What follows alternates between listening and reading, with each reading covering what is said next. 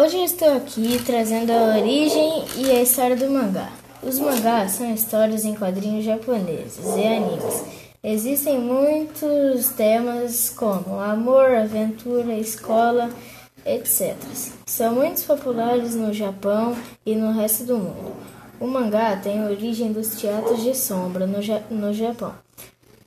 Entre teatros da data do período feudal do Japão era realizado por artistas viajantes que contavam lendas tradicionais do país. Aos poucos, essa história começaram a ser registrada em rolos de tecido e papel, de forma que o texto e a ilustração eram parte desses materiais.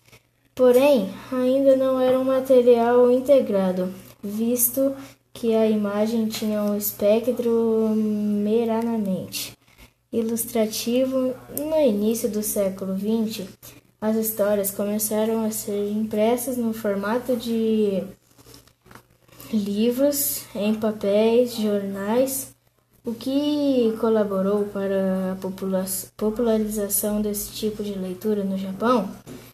É, embora sejam histórias em quadrinhos, assim como histórias desenvolvidas em outros países.